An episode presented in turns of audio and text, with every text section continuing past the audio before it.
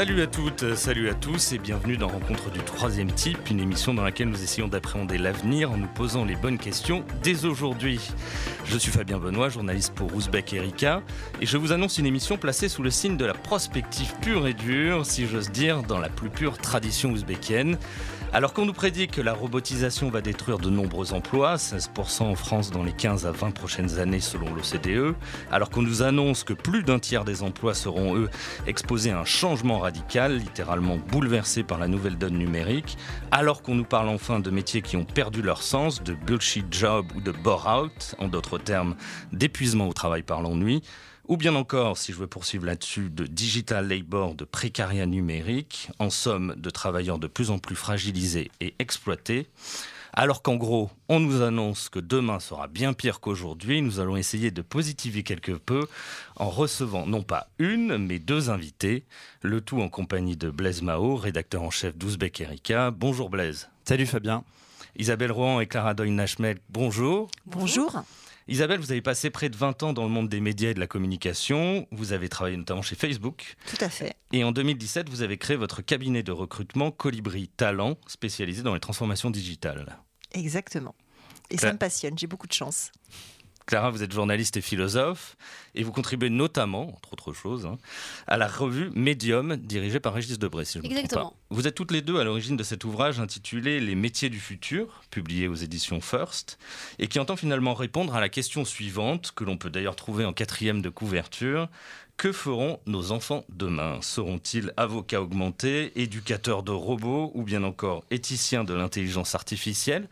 C'est cette question-là qui a, motivé en premier lieu l'écriture de ce livre, où il s'agissait surtout de, comment de répondre euh, ou de rompre avec la vision très anxiogène qu'on a du futur quand on pense emploi, robotisation, automatisation alors, c'est le livre, il est parti effectivement de deux choses. Il est parti de cette fameuse discussion que j'ai au quotidien avec euh, mes fils qui ont 10 ans et 14 ans euh, et qui, euh, pour l'un, a envie d'être avocat mais code dans sa chambre et pour l'autre a envie d'être architecte mais m'explique qu'il veut construire des maisons durables qui rendent les gens heureux.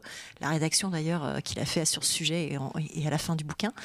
Et en fait, en discutant avec eux, je me suis rendu compte qu'ils parlent de métiers qui n'existent pas encore et c'est quelque chose qui m'a qui m'a interpellée. Il y a une statistique qui existe, qui a été sorti par l'Institut du Futur, qui est un think tank euh, californien, qui a fait ça avec euh, l'entreprise Dell, qui démontre que pour 85% des enfants qui sont actuellement scolarisés, d'ici 2030, ces enfants scolarisés en ce moment exerceront dans 85% des cas un métier qui n'existe pas encore. Donc ça, c'est le premier constat qui m'a donné envie d'écrire euh, ce livre. Et le second, comme vous l'avez dit, c'est effectivement une envie d'être positive et optimiste. Moi, je suis quelqu'un de, de très pragmatique et de très enthousiaste. Et dans mon quotidien, de dirigeante de cabinet de recrutement, je suis amenée à écrire énormément de fiches de poste.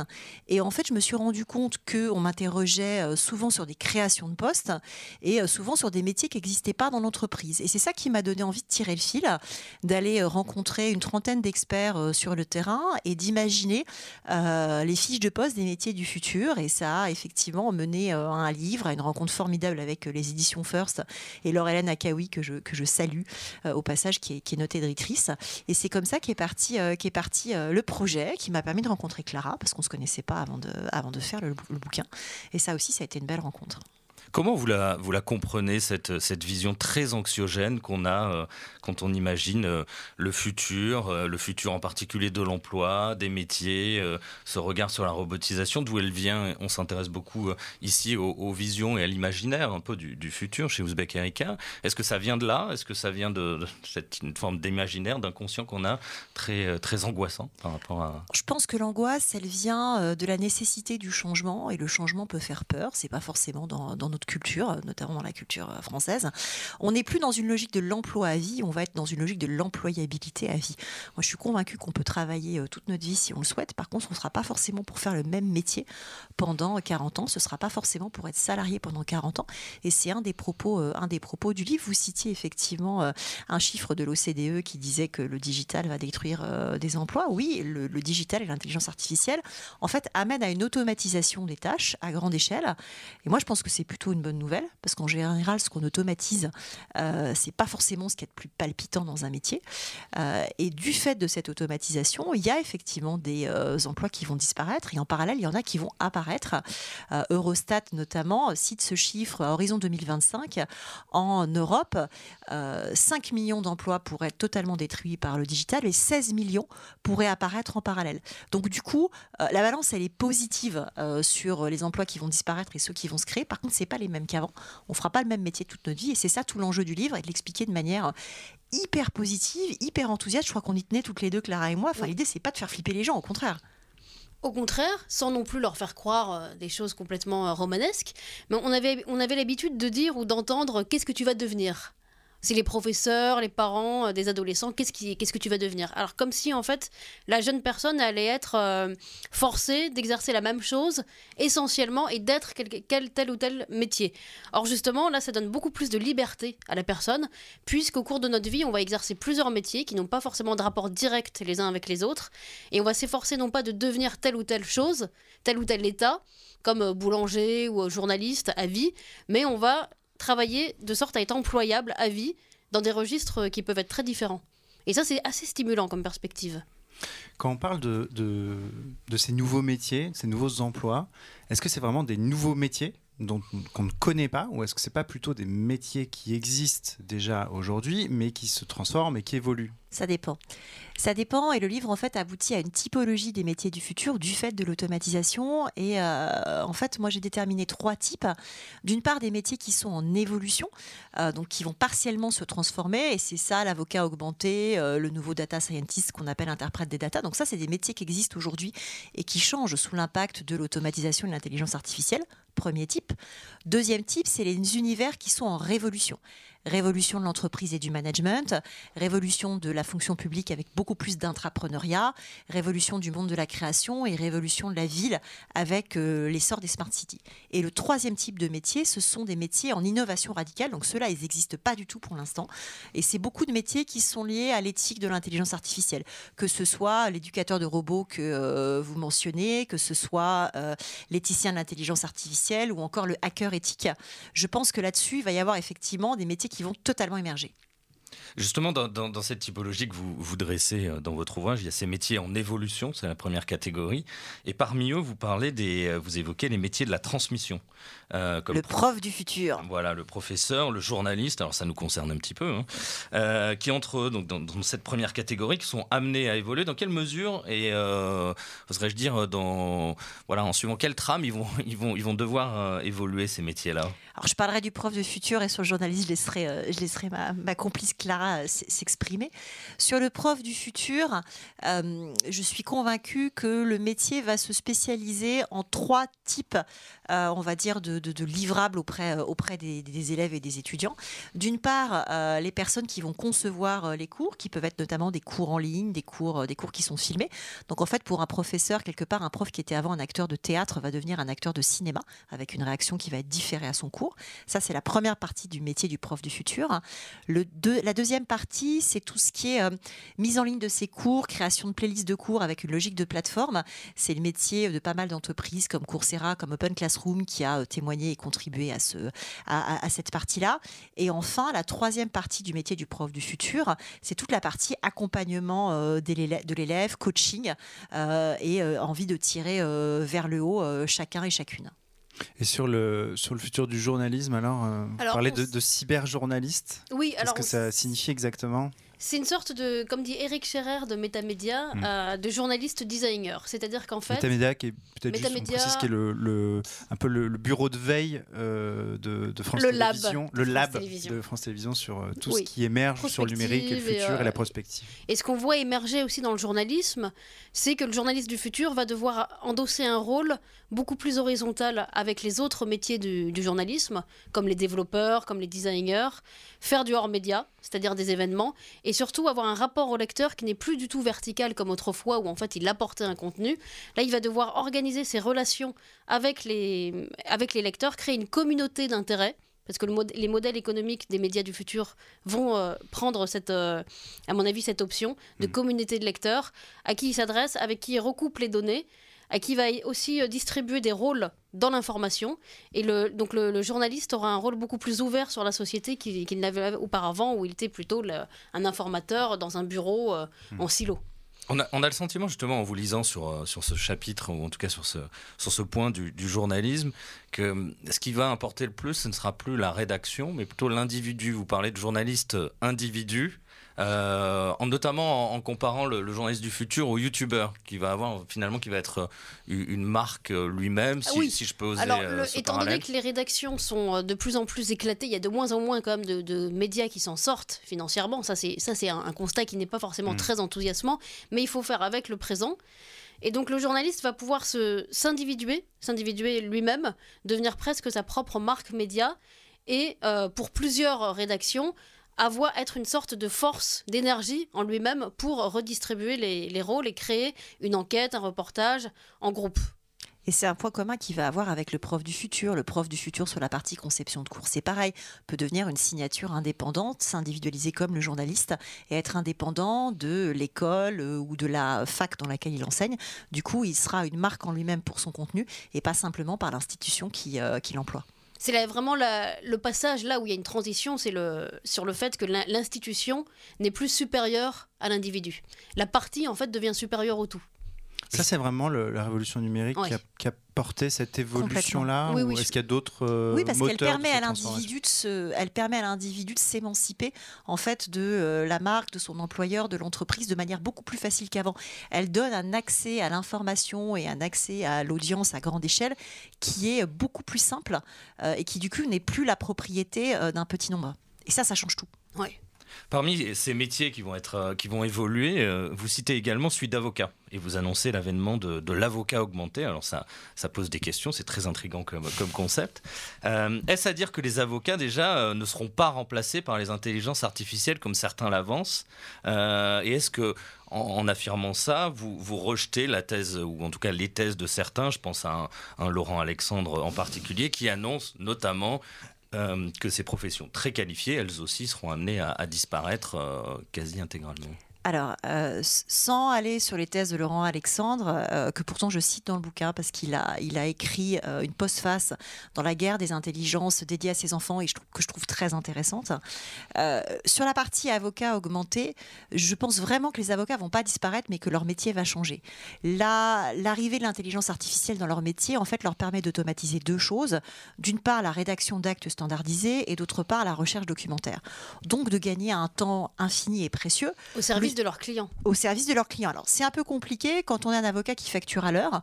Donc, c'est sûr que ce qui va changer, je pense que c'est la façon dont ils travaillent et dont ils facturent leurs clients. Et je pense qu'il y a déjà pas mal d'avocats qui, euh, désormais, vont être euh, obligés ou choisir de, fonctionner au, forfait. Euh, et là où ça, change le travail d'avocat, c'est que du coup, ce temps qui est dégagé sur des tâches pas palpitantes, il va pouvoir le consacrer à mieux conseiller son client, à l'accompagner.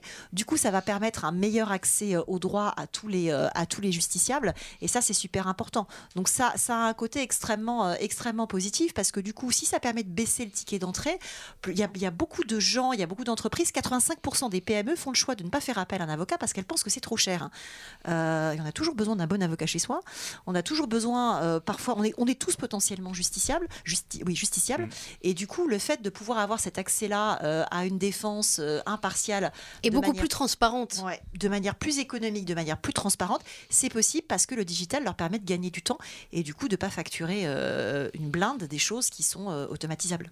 Donc on est moins dans un remplacement euh, par des intelligences euh, artificielles C'est complémentaire. par une complémentarité. C'est complémentaire. L'intelligence artificielle toute seule, euh, elle sait pas faire grand-chose. En général, elle est monotache, elle est ultra experte d'un sujet sur lequel on a, on a formé l'algorithme. Donc ça permet de résoudre un sujet donné. Ça fait pas la compréhension holistique d'un problème. Mais Est-ce que c'est justement une des, une des thèses finalement euh, qui traverse votre ouvrage, c'est l'idée que l'intelligence artificielle ne remplacera pas, ne supprimera pas des métiers, mais au contraire générera une, ou en tout cas sera le, le lit d'une- d'une complémentarité.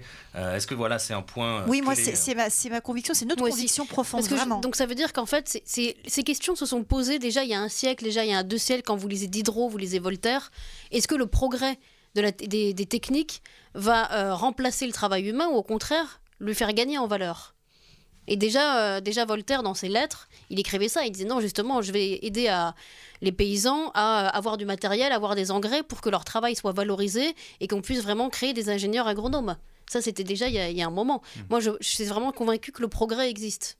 Dans, votre typologie, si on poursuit un petit peu l'exploration de, votre ouvrage, il y a donc ce second moment, les métiers, euh, ou en tout cas les, secteurs qui vont être en révolution, comme vous le dites, euh, en particulier l'entreprise, les services publics, la création artistique, euh, la ville qui vont être totalement refondés. Est-ce que vous pouvez nous donner quelques exemples de ces, de ces secteurs-là qui vont subir littéralement des révolutions? Alors moi, le premier exemple qui me vient à l'esprit, c'est plutôt un exemple du monde de l'entreprise dont je suis issue et c'est un exemple lié au management. Je suis convaincue que tout ce qui est management d'équipe va être très influencé par euh, les neurobiologies et euh, l'essor des neurosciences dont on parle beaucoup en ce moment et que du coup, la façon dont une équipe euh, collabore ensemble, dont elle gère la peur du changement dont on parlait tout à l'heure, dont, dont on gère l'épanouissement d'un collaborateur et la croissance d'une boîte va être profondément modifiée par l'impact des neurosciences, que les managers vont être formés à ça et du coup euh, que le management va évoluer vers du, vers du neuromanagement et que d'une manière plus générale, la façon de collaborer euh, dans, euh, dans, le, dans le monde de l'entreprise, dans le monde du travail, dans le monde de la fonction publique va changer. Très concrètement, ça veut dire quoi justement le, neuromanagement, euh, l'impact des neurosciences pour quelqu'un qui ne sait pas du tout euh, ce dont on parle? Ah, Ça paraît très euh, ésotérique presque, les neurosciences et le neuromanagement. Alors, neurologie, neurosciences, c'est tout ce qui se passe dans notre cerveau, toute la chimie, la biologie du cerveau et les connexions du cerveau. Par exemple, on a un cerveau reptilien qui est câblé pour que quand on est dans une situation de peur, on ait en général une réaction de fuite, d'évitement. Alors, c'est ancestral, hein, ça date, on va dire, de l'homme de Cro-Magnon quand il avait le mammouth qui lui courait derrière. il, il se barrait en courant, euh, et de tout ce qui est. Donc c'est un exemple très concret. Aujourd'hui, et, si, je prends le sentiment de la peur, c'est justement parce que c'est ce sentiment-là qui parfois domine dans ce monde euh, très anxiogène, et c'est ça qu'on a voulu essayer de dynamiter, ou en tout cas de, prendre le contre-pied de ce point-là. Le neuromanagement, le neuromanager, s'il est formé à comprendre qu'est-ce qui fait naître les mécanismes de peur, et bah, du coup, il va pouvoir euh, arriver à lutter contre ça et arriver à les désamorcer. cas très typique d'une entreprise qui a disparu quasiment disparu du fait de la peur, Cat Kodak, euh, l'entreprise euh, Kodak euh, qui a pourtant inventé l'appareil photo numérique. Hein. Mm. Donc c'est eux qui l'ont inventé. donc ils ont vu arriver la fin de la fin de l'argentique, mais néanmoins ils n'ont pas transformé la boîte pour prendre le virage du numérique à très grande échelle. Pourquoi? Eh ben parce que le comité de direction et le conseil d'administration avaient parfaitement diagnostiqué qu'il y avait un sujet de transformation du métier, avaient mis en place le plan de changement. Et là où ça a euh, grippé, ripé, bah, c'est au niveau euh, du management intermédiaire, le middle management. Parce qu'il avait peur, il est resté euh, crispé sur la situation existante en disant oulala, là là, finalement l'argentique c'est très rentable, pourquoi est-ce qu'on mettrait en place ce changement? Le conseil d'administration a fauté en ne poussant pas le middle management à réellement exécuter ce plan de transformation. Et comme il n'a pas été mis en place, eh bien à un moment, Kodak s'est fait dépasser, a abandonné l'invention du numérique qu'il avait eu, qui du coup est parti et s'est généralisé dans d'autres dans d'autres boîtes et dans d'autres mains. Et en plus, n'a pas pensé à dépolluer euh, les terrains qui étaient beaucoup pollués par euh, par l'argent et par l'argentique. Et du coup, s'est retrouvé avec un actif industriel qui est passé de la qui est passé dans son mmh. passif parce qu'il fallait dépolluer les terrains et en ayant raté un virage technologique. Donc c'est un exemple très concret de si on avait géré le mécanisme de peur, si on avait vu où est-ce que ça grippait, et le neuromanagement permet ça, eh ben on aurait peut-être pu éviter ça. On va reparler, je pense, de, des méthodes de management, de la question du bien-être en, entreprise. Moi, j'avais une question quand même sur le. On parlait de la révolution numérique tout à l'heure et de l'accès, de, ce de ce que ça a permis en fait comme euh, transformation de certains métiers. On se rend compte aujourd'hui, il y a eu euh, notamment euh, l'ouvrage d'Antonio Casilli sur, sur, le sujet de, de, l'automatisation et du digital labor, Fabien le, mentionnait en introduction, qui souligne que beaucoup de ce qu'on considère comme des tâches ou des, ou des actions faites par des intelligences euh, artificielles sont en fait, euh, enfin nécessitent la présence humaine derrière. Euh, je pense aux fermes de clics en Asie, je pense même en Europe. Hein. Même en Europe, il y en a absolument. on pourrait parler aussi de, de ces micro tâches. que font beaucoup beaucoup de jeunes slashers pour arrondir un peu les fins de mois en faisant des playlists, en triant des photos, parfois en, validant ou censurant des contenus. Ça, c'est aussi une forme de, nouvelle précarisation. C'est des nouveaux métiers ou des nouvelles tâches un petit peu ingrates qui ont été euh, aussi permises par le numérique. Est-ce que ça, c'est un phénomène qui, Il y a deux, il y a deux choses dans votre question. Il y a la précarisation et il y a le fait que l'intelligence artificielle ne fonctionne pas seule. Aujourd'hui, Ouais. il y a deux types d'intelligence artificielle et il y a deux types de, de façons de nourrir un algorithme. Soit vous êtes sur une intelligence qui est supervisée, soit vous êtes sur une intelligence qui est non supervisée. Hmm. L'intelligence supervisée, c'est ce qu'on est, c'est ce qu'on met en place depuis euh, maintenant une quarantaine d'années. Ah, L'intelligence artificielle, c'est pas, c'est pas nouveau. hein. Ça a été euh, notamment créé en Californie dans les années, euh, dans les années 60. Et l'intelligence supervisée, justement, euh, il faut nourrir avec des bases de données qui sont codifiées, qui sont classifiées.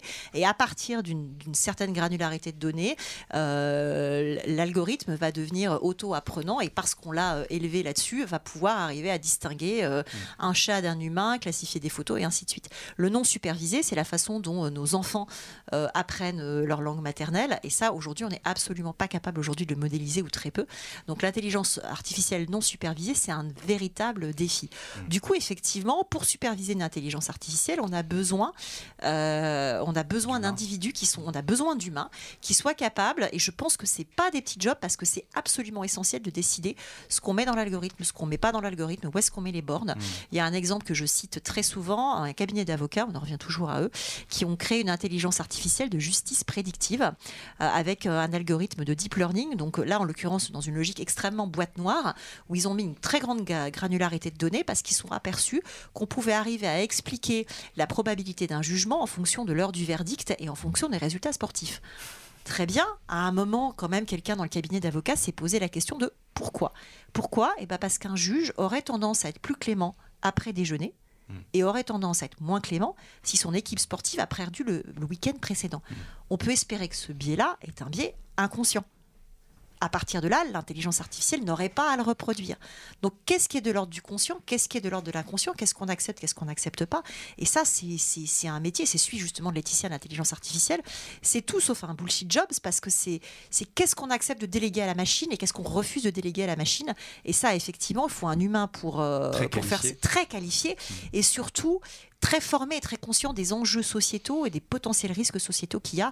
Et c'est là où est tout le là où est tout le débat et c'est là où il faut mettre aujourd'hui du temps, de l'investissement. euh, Comme les billets de discrimination, sexiste ou, raci- ouais, ou ratio. Euh, ceci dit, il y a quand même des tâches qui ont été créées, justement, comme par exemple les, les, les jeunes qui chargent des trottinettes pour euh, 98 centimes de l'heure. Les juiceurs, on appelle ça ouais, comme Ouais, ça. des juiceurs. fait. Passe le Et, soir euh, euh, dans les rues de Paris. euh, Ouais, et ce qui est beaucoup plus dangereux, et là c'est le numérique qui permet cette, euh, cette entorse au droit du travail, des enfants, des collégiens, des lycéens mineurs qui prennent le compte Uber de leur euh, grand frère ou cousin pour faire les courses Hmm. et euh, sèchent, du coup, les, enfin, ratent les, les cours pour euh, gagner un peu d'argent. Hmm. Quitte à être décroché scolairement. Donc, ça, c'est quand même très inquiétant. On retourne en, on retourne en plein 19e siècle. Tout ça pour être euh, financièrement à flot, au même titre que, que d'autres élèves ou étudiants. Et on crée des inégalités avant même euh, 18 ans. Donc Hmm. ça, c'est très grave. Justement, est-ce que c'est une volonté de votre part de pas vous être euh, étendu sur ce sujet-là En tout cas, tous ces. Parce ces que là, c'est jobs- pas la question des métiers. Justement, on a bien voulu distinguer la condition numérique, la condition sociale des, de toutes les personnes avec le numérique, des métiers du futur. C'est quand même Mhm. pas tout à fait la même chose. Et on, on pouvait pas faire. euh, Ouais. C'est- C'est pas un livre sur le droit du travail. C'est vrai qu'on aborde le, le sujet du slashing et de la précarité. Après, effectivement, enfin, il, il faudra peut-être en faire un deuxième bouquin. Oui, parce que sinon, on aurait tout aurait été confondu. Mais justement, je veux, je veux Mm. quand même en profiter pour revenir juste euh, quelques minutes là-dessus. Euh, euh, les slashers, les freelancers sont des mots qui apparaissent, je crois, dans le premier chapitre de votre ouvrage. Oui. Vous en parlez. Euh, alors, je, je le dis, je résume très vite. hein, le slasher, peut-être que nos auditeurs connaissent. Le slasher, pour le dire vite, sont ces personnes qui exercent plusieurs métiers en même temps. Alors parfois par choix, parfois par nécessité. Euh, J'ai un chiffre pour parler de ça. 16% des actifs en France seraient aujourd'hui dans ce cas-là. Euh, le freelanceur, pour le coup, c'est une figure encore plus connue. euh, sont les travailleurs Il y en a 800 000 en cas. France. voilà, 830 000 en 2017, je crois, vous, vous écrivez qui vont souvent de contrat en contrat, de mission en mission. Euh, Est-ce que ces, ces deux figures sont quand même annonciatrices du travailleur de demain? Ou est-ce que, ou est-ce que ce n'est pas le cas? Alors, ce qui est, certain, et moi-même, je me considère comme freelance, puisqu'aujourd'hui, je suis mon propre patron, je suis entrepreneur, je choisis les clients euh, pour lesquels je, souhaite travailler et apporter ma pierre à l'édifice. Euh, et ça a été un vrai, vrai choix de ma part de- de- d'arrêter le salariat et le CDI pour, euh, pour créer ma boîte et pouvoir travailler de cette, façon-là. Donc, je suis, solo entrepreneur, très concrètement. Je pense que ce qui est annonciateur, c'est que la flexibilité qu'amène cette révolution des métiers, forcément, elle nous amène à pas forcément pouvoir être euh, salarié toute notre vie. Euh, parmi vous, dans les journalistes, il y a des pigistes, il y a des Mm. rédac chefs, il y a des gens qui sont salariés, il y a des gens qui ne le sont pas. Donc après, il faut être confortable avec ça. C'est sûr que c'est beaucoup plus facile d'être confortable quand c'est choisi que quand c'est subi. Ça pose la question aussi de la formation. Euh, comment on forme euh, Est-ce qu'il faut former à être slasher? Aujourd- Aujourd'hui, le, le cycle d'études, euh, et ce dès le, dès le lycée avec les spécialisations, et puis après dans les études supérieures, nous incite à se former à un métier euh, assez vite, surtout en France où, il y a cette pression-là. On, on prend moins de temps, entre 20 et 30 ans, euh, que dans d'autres pays d'Europe pour euh, tester, chercher des, des nouvelles voies. Euh, Est-ce qu'il faut former des slashers Est-ce qu'il faut former euh, très jeune à, une vie où on aura plusieurs métiers Ou est-ce qu'il faut quand même tenter d'orienter les gens vers une, euh, une issue professionnelle bien identifiée? Moi, je pense qu'il faut effectivement être le plus généraliste possible. Le vrai sujet de la formation, c'est comment est-ce qu'on se forme à des métiers qui n'existent pas encore. Il y a une obsolescence accélérée des compétences, notamment des compétences techniques. L'OCDE euh, démontre qu'une compétence, technique, une hard skill, a- avait une durée de vie de 40 ans dans les années 70 et aujourd'hui a une durée de vie de 12 à 18 mois. Du coup, ce qui est vraiment discriminant, ce qui fait qu'on est employable à vie, c'est pas tellement les compétences techniques. Il faut en avoir, il faut se reformer régulièrement puisqu'elles deviennent obsolètes très Mhm. vite. C'est les compétences pratiques, c'est les compétences de savoir-être, c'est les soft skills. Et je pense qu'effectivement, le fait de se former euh, le plus tôt possible, le plus souvent possible, à euh, être agile, à sortir de sa zone de confort, c'est quelque chose d'absolument capital. Tu, je ne sais pas si je peux citer l'anecdote, en hors antenne, avant de, de- de démarrer l'émission, euh, Clara nous parlait de son premier stage qu'elle avait fait chez Astrapi. Et le fait d'avoir, je ne sais pas si c'est ça qui a fait que tu es devenue journaliste, mais, mais Ouais, le C'était mon rêve, ouais, déjà à l'époque. C'était un stage de troisième. Mm. Et du coup, effectivement, le fait de, de se former, de confronter nos enfants et nous-mêmes se confronter, de se Mm. reformer, moi je suis en formation en ce moment, euh, le fait de se reformer toute notre vie et de sortir de nos zones de confort, je pense que c'est ça qui, fait qu'on est, euh, est prêt à, aller chercher son, son emploi du futur. Le vôtre, le mien. euh. Oui, je pense que dès le départ, il faut, il faut apprendre en- déjà à être euh, assez, assez souple et à se dire bon, bah, je vais devoir faire des formations toute ma vie, de, de, de 15 à, à 80 ans. quoi. Est-ce que, ça a un- canon. est-ce que ça a un lien justement avec ce dont vous parlez euh, assez amplement dans, dans votre ouvrage, c'est-à-dire aux méthodes de management, justement à cette agilité euh, que vous mettez en avant? Est-ce que vous pouvez nous dire ce que c'est qu'en fait une, une méthode agile dans une entreprise, euh, dans une institution, puisque vous parlez aussi de l'État et du service public euh, dans cette optique-là Est-ce que vous pouvez nous, en dire plus et nous expliquer en quoi ça consiste? Les méthodes agiles, effectivement, c'est aujourd'hui quelque chose qui est très à la mode. Il y en a plusieurs, que ce soit la méthode Scrum, que ce soit la méthode Lean, il y en a, beaucoup. Le fait, en fait, de se mettre en situation d'agilité, c'est comment est-ce qu'on arrive à euh, incuber des projets innovants et après à les déployer à grande échelle. Et je prends effectivement l'exemple de l'État parce que c'est pas forcément l'image qu'on a de l'État français. Euh, moi, j'ai découvert ça un peu par hasard, justement en écrivant le bouquin et à force de faire des rencontres, on m'a parlé d'un un incubateur de start-up au sein de l'État qui s'appelle beta.gouv, euh, qui est hébergé au sein des services du Premier ministre, qui a fait des petits. Aujourd'hui, vous en avez un dans la région Nord-Pas-de-Calais, vous en avez un au ministère de l'Intérieur et ainsi de suite. Et en fait, euh, l'État s'est dit à partir de 2013, comment est-ce qu'on se sert euh, des talents qu'on a euh, au sein de notre fonction publique et des données qu'on a au sein de notre fonction publique pour résoudre à grande échelle euh, une problématique auxquelles sont confrontés nos usagers? Donc le, principe de l'incubateur de, de startup beta.gouv, c'est de dire moi, euh, fonctionnaire de l'État, je rencontre dans mon quotidien quelque chose qui me gratte, quelque chose qui, que je pense pouvoir résoudre avec un projet de start-up. Je lève le doigt, je suis déchargée pendant six mois euh, de mon job euh, de fonctionnaire pour aller prendre un autre job, toujours en restant dans la fonction publique, lié à un projet de start-up, et j'essaye de le déployer au sein de cet incubateur d'État. Exemple très concret, c'est celui du d'une solution qui s'appelle La Bonne Boîte. Euh, la Bonne Boîte, c'est une solution qui a été mise en place, mise en place pardon, par Pôle Emploi. Pôle Emploi s'est rendu compte qu'aujourd'hui, euh, quasiment 90% des, emplois qui sont pourvus en France ne sont pas liés à une annonce pour un job. Donc c'est très compliqué, euh, à partir d'un certain niveau de poste ou sur certains, euh, sur certains secteurs, d'aller euh, identifier où sont les opportunités. Et c'est justement un fonctionnaire de Pôle Emploi qui travaillait en Lorraine et qui passait son temps à dire aux gens qui étaient demandeurs d'emploi dans sa région, écoutez, allez chercher un job au Luxembourg. Il y en a beaucoup dans ce coin-là. Malheureusement, le marché gris de l'emploi est encore plus important qu'en France et il n'arrivait pas forcément à orienter euh, à, grande échelle les, demandeurs d'emploi. Et il s'est dit, en fait, la donnée, on l'a. On l'a pourquoi? Bah Parce que quand on fait une déclaration à l'URSSAF, quand on est euh, employeur, en fait, il faut faire une déclaration préalable à l'embauche pour n'importe quelle création de job. Il y en a 40 millions par an, que ce soit pour un job de 3 heures euh, de freelancing ou un CDI. On a 40 millions, donc on a quand même une certaine granularité de mmh. données. Et en fait, ils se sont rendus compte qu'avec ces 40 millions de déclarations préalables à l'embauche qui sont faites chaque année, ils arrivaient à prédire à 80% si une boîte allait embaucher. Et du coup, pour le demandeur d'emploi, c'est un site qui est accessible à n'importe qui. Vous tapez un métier, vous tapez une adresse et ils sont capables de vous prédire dans la zone géographique de cette adresse quelles boîtes vont pouvoir embaucher sur ce métier-là. Et le, du coup, le, demandeur n'a plus qu'à les contacter. C'est génial. Enfin, moi, je trouve ça génial. Oui, c'est génial. Mm. C'est de la prédiction, quoi. C'est la prédiction. L'intelligence artificielle, c'est ça. C'est comment est-ce qu'on se sert d'une donnée qui existe pour prédire des futurs, des futurs possibles. Et là, en l'occurrence, c'est utile, c'est un vrai sujet de service public, ça permet de contribuer à la marque employeur de l'État, parce qu'en général, le fonctionnaire qui a été détaché euh, au bout de six mois, il peut revenir dans son, euh, dans son corps d'origine, mais il peut faire un métier différent. Il y en a qui étaient agents d'accueil, qui sont devenus ingénieurs informaticiens. Enfin, il y a créé une mobilité au sein de la fonction publique, on n'y pense pas toujours. La fonction publique est aussi euh, mobile et aussi à l'avance.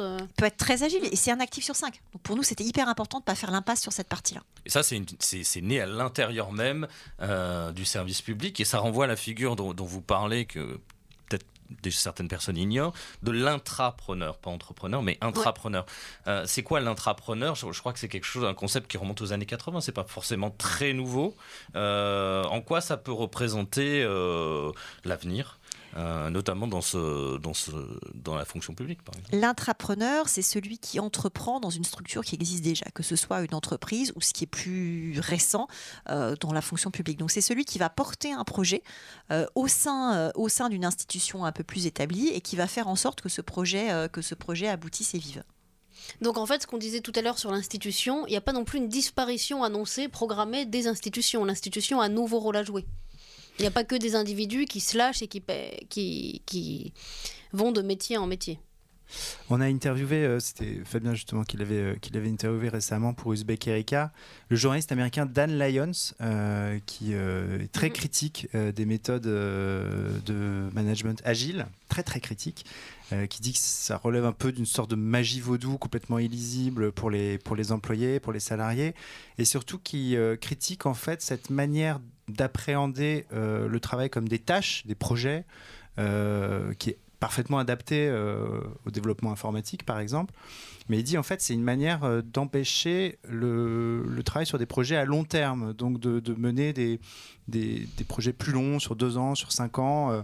et c'est une manière, selon lui, de fragiliser les travailleurs de manière un peu insidieuse. Est-ce que est-ce qu'il a complètement tort euh, pour vous? Est-ce qu'il y a un peu de vrai dans cette, euh, cette analyse? Alors, je pense qu'il y a un peu de vrai, mais je, pense que c'est vrai et à la fois pas seulement.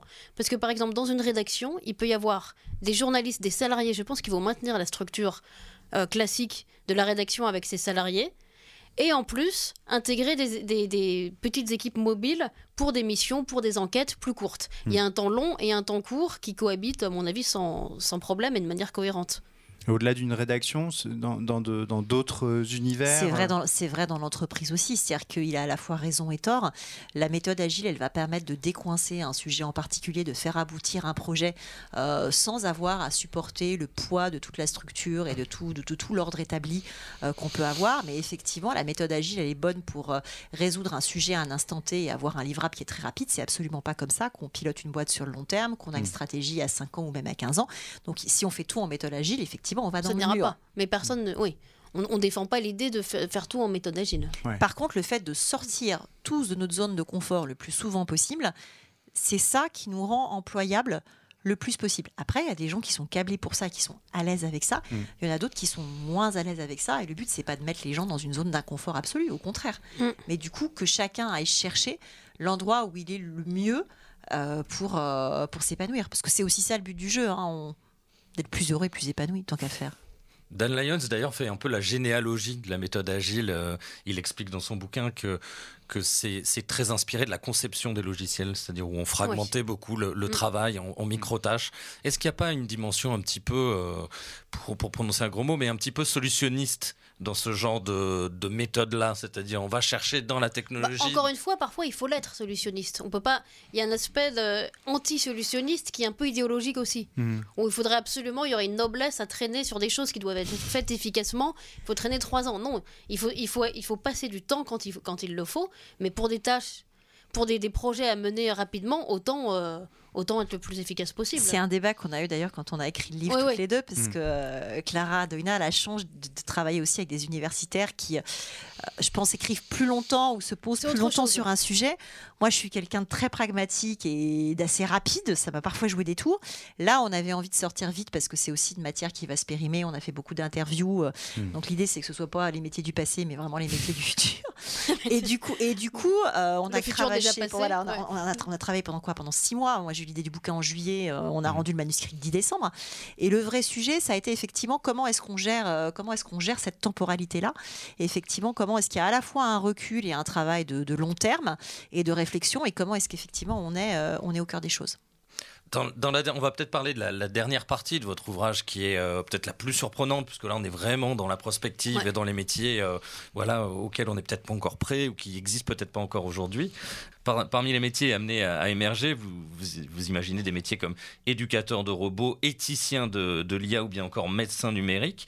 Euh, c'est quoi par exemple un éducateur de robots? Est-ce que ça va être un, vrai gisement d'emploi à, l'avenir? Peut-être qu'on revient à, ce dont on parlait précédemment, c'est-à-dire l'accompagnement des intelligences artificielles Oui, je pense que c'est un vrai gisement euh, d'emploi à l'avenir, puisqu'effectivement, euh, plus on va avoir de robots et d'objets connectés dans notre quotidien, et c'est vrai que c'est quelque chose qui explose, et plus on va avoir besoin de se poser des questions de qu'est-ce qu'a le droit de faire cet objet connecté ou ce robot Est-ce qu'il peut, euh, est-ce qu'il a le droit de m'enregistrer Est-ce qu'il a le droit de me laisser m'attacher à lui et développer des sentiments pour lui Donc effectivement, tout le sujet, c'est comment, où est-ce qu'on met les bornes et qu'est-ce qu'on accepte et qu'est-ce qu'on n'accepte pas. Et là, il y a une vraie réflexion et il y a des vrais, des vrais volumes d'emplois qui vont se créer. Prenons le cas du, du, métier de médecin qui est assez emblématique des débats sur, sur l'intelligence artificielle et l'automatisation. Pour revenir à, à, cette question qui est un peu obsédante dans notre période historique. Le, on parle beaucoup des, donc des médecins numériques. On sait que les, les dossiers médicaux partagés, c'est en train de se, se développer. de big data appliqués à la santé. Est-ce qu'il n'y a pas un risque de voir disparaître purement et simplement la figure du médecin quand on sait qu'en plus c'est souvent une, figure essentielle, rassurante parfois pour autre chose que ce dont on souffre. Hein. C'est un vrai euh, lien social, le, ah, C'est hyper important de garder le, médecin de proximité. Moi, je suis convaincue que le généraliste ne va pas disparaître. Vous parlez du, DMP, du dossier euh, médical hmm. personnalisé. En fait, Christophe Richard, que j'ai interviewé dans le livre, est l'un des inventeurs du, DMP. C'est lui qui l'a conçu. Il hmm. a fait sa thèse de médecine euh, dans les années 80. J'espère que je ne dis pas une bêtise, que je ne le vieillis pas au passage. il a fait sa thèse de médecine justement sur l'information des dossiers, à l'époque tout le monde le prenait pour un dingue.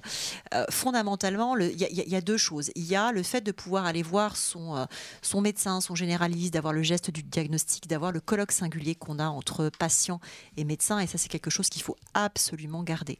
La partie médecine numérique, c'est comment est-ce qu'on fait de la recherche à grande échelle et peut-être de la médecine prédictive de façon à prévenir certaines pathologies euh, à partir de bases de données. Aujourd'hui, la seule base de données qui existe en France et qui est exploitable c'est la base de données de la sécurité sociale, qui est une base de données qui n'est pas conçue pour faire de la recherche, mais qui est conçue pour faire des remboursements, et qui concrètement est capable de croiser deux critères, le genre et l'âge. Super vous avez plus de 50 mm. ans, vous êtes une femme, on va proposer de vous faire dépister pour un cancer du sein. Vous êtes plus, plus de 50 ans et vous êtes un homme, on va vous proposer de vous faire dépister pour un cancer du côlon. C'est bien, c'est peut-être un peu basique. Le sujet du médecin numérique, c'est comment est-ce que on peut imaginer des bases de données anonymes et comment est-ce qu'on peut imaginer, par exemple, faire don de ces données médicales de manière anonyme, comme aujourd'hui on va donner son sang, demain on pourra peut-être mm. donner son DMP de manière anonyme, de façon à ce que des médecins qualifiés puissent faire de la recherche sur des données fiables à grande échelle granulaires qui permettent d'avoir un peu plus de critères de, dépistage de certaines maladies que quel âge j'ai et euh, de quel genre je suis. Mais en tout cas, cette figure du médecin euh, humain, pour, pour vous, elle reste importante. Je pense à un, article cette semaine, c'était la journaliste Titu Lecoq qui racontait l'histoire d'un hôpital américain qui a mené une expérience et qui substitue aux médecins des écrans de téléconférence. Et donc elle reprend les, propos de, la journaliste américaine Nelly Bowles qui annonce une luxurification, je cite, de l'engagement humain. Est-ce que la présence humaine va devenir un luxe? Alors là, on prend le cas du métier. Euh, Alors attention, on est, en France. Oui, moi je, pense, je pense pas que ça deviendra en, France. France. On a quand même euh, une structure étatique euh, assez forte. Hmm. L'État est un, est un, bien commun, un bien public. Et l'idée que, les, que chaque personne a le droit d'être en contact avec un humain, autant que ce soit un, un enseignant, un médecin, hmm. c'est, elle, est, elle, est, elle est dans garantie. elle est garantie. Hmm par notre constitution. Donc mm. heureusement, on ne, tombons pas dans un... Dans la limite des territoires, c'est-à-dire qu'il y a quand même mm. aujourd'hui des déserts médicaux. Euh, donc oui, mais le gouvernement essaye de faire quelque chose. Il, essaye et c'est compliqué. Mais tout le sujet, effectivement, c'est de ne pas perdre ce contact-là avec mm. le médecin, parce qu'on va voir le médecin, on arrive avec une pathologie, un autodiagnostic, on a été sur Doctissimo, on pense avoir ça. Et finalement, le vrai truc pour lequel on vient consulter, c'est quand on remet son manteau, dit, au fait, docteur, Hmm. Et ça, c'est pas avec l'écran qu'on peut avoir ce contact-là. Et c'est parfois ça le vrai sujet de. Au fait, et en fait, j'ai mal là et j'ai ceci. Et c'est peut-être ça la vraie pathologie. Plus psychologique. Parce, psychologique parce qu'on parce qu'on a hmm. peur, parce qu'on n'ose pas le dire, parce que plein de trucs. Et cette partie-là, elle peut pas être faite avec un, par écran interposé. Donc surtout, ne perdons pas ça. Et je pense qu'effectivement, comme tu le dis, Clara, aujourd'hui, parce qu'on est en France, parce qu'on a la chance d'être bien soigné, d'avoir un service public, d'avoir des hôpitaux. Enfin, faut pas oublier, oublier pardon, que euh, l'hôpital est le premier employeur en France dans 22 euh, départements. Donc on a quand même cette, euh, cette, cette chance-là. Mmh. surtout, préservons ça. Et par contre, servons-nous du digital et de la donnée pour améliorer la qualité des soins et des dépistages quand c'est possible de le faire. C'est juste ça notre point. Est-ce que finalement la, thèse qui traverse votre, votre travail et votre ouvrage euh, n'est pas la suivante, c'est-à-dire qu'en fait l'automatisation, euh, l'arrivée de l'intelligence artificielle, euh, tout ça va pas entraîner la destruction des rapports humains ou une sorte de déshumanisation, mais au contraire une sorte d'augmentation des rapports humains? Est-ce qu'on on, lit pas ça sous vos, sous, vos, plumes respectives? Moi je suis très optimiste et je pense que oui, ça va générer une augmentation des rapports humain. Notamment, ça va générer dans les emplois de masse qui vont disparaître et dans les emplois de masse qui vont apparaître, il y a des métiers qui sont en train de disparaître, que ce soit celui de hôte ou hôtesse de caisse, comme ce soit celui de manutentionnaire, qui vont pouvoir être remplacés par, euh, par des robots et de l'automatisation. Si ça permet de, mettre, de, remettre, pardon, de remettre des gens dans euh, les linéaires pour avoir un conseil quand tu es dans une grande surface de bricolage et qu'on erre à la recherche du bon boulot ou du bon marteau, si ça permet de remettre des gens dans des services clients, et je pense que toute personne qui a passé 10 minutes à causer à un serveur vocal, ça rend fou. Euh, ça rend fou. Euh, en fait, oui, il y a des, tâches qui vont disparaître et des métiers automatisables qui vont disparaître, et je pense que ça va permettre de faire apparaître ou de réinvestir sur euh, des relations de conseil, des relations d'accompagnement, accompagnement à la personne, que ce soit pour s'occuper de nos enfants, que ce soit pour s'occuper de nos aînés, que ce soit pour s'occuper d'un client ou d'un prospect. Et ça, c'est ça, c'est super c'est formidable. Et heureusement que ça, c'est quelque chose sur lequel on peut remettre de l'humain. Le supermarché Amazon euh, sans employés, euh, où tout est géré par une intelligence artificielle, c'est pas, c'est pas l'avenir pour vous? Je pense pas. Ah non, mais regardez les usages et les habitudes des Français. Ils correspondent pas du tout à ce mode de vie. Il n'y aura pas de grand remplacement par les machines pour euh, détourner une formule. non, la, grande ah. la grande complémentarité. Moi, je suis pas Terminator, franchement. Non, non, oui, moi non plus. En fait, c'est pour ça, oui, c'était vraiment notre. Euh, on vous lisait ça vraiment sur nos plumes. Il est hors de question de, de tomber dans des tests de grand remplacement. On peut être vigilant. On ce qu'on veut faire, c'est être vigilant en voyant les transitions s'opérer. Mais il n'est pas question de dire attention, euh, Terminator, vous allez tous être remplacés, il ne restera qu'une élite et puis les autres vont, disparaître. Sûrement pas. C'est R2D2, c'est BB8. C'est le fait d'avoir en fait euh, des robots, des intelligences artificielles qui deviennent des compagnons des humains, qui viennent euh, soulager l'humain sur ce qui est automatisable et encore une fois pas forcément palpitant, qui lui permettent d'aller plus loin avec les bornes que l'humain va choisir lui mettre. Et c'est là où il faut une grande éthique, une grande réflexion, parce que sinon effectivement on peut aller dans le mur. Mais Merci en tout cas. On va finir sur cette note euh, positive, pleine d'espoir. On va tourner le dos à, Terminator et plutôt euh, se tourner vers euh, R2D2. Voilà, exactement. Merci Clara, merci Isabelle d'avoir été avec nous. Merci à vous. Je rappelle le titre de votre livre, Les métiers du futur aux éditions First. Merci à Roman et à Blaise. Et puis n'hésitez pas à réagir à cette émission, à la commenter et à continuer de nous écouter. Et je vous dis à bientôt pour continuer à explorer le futur.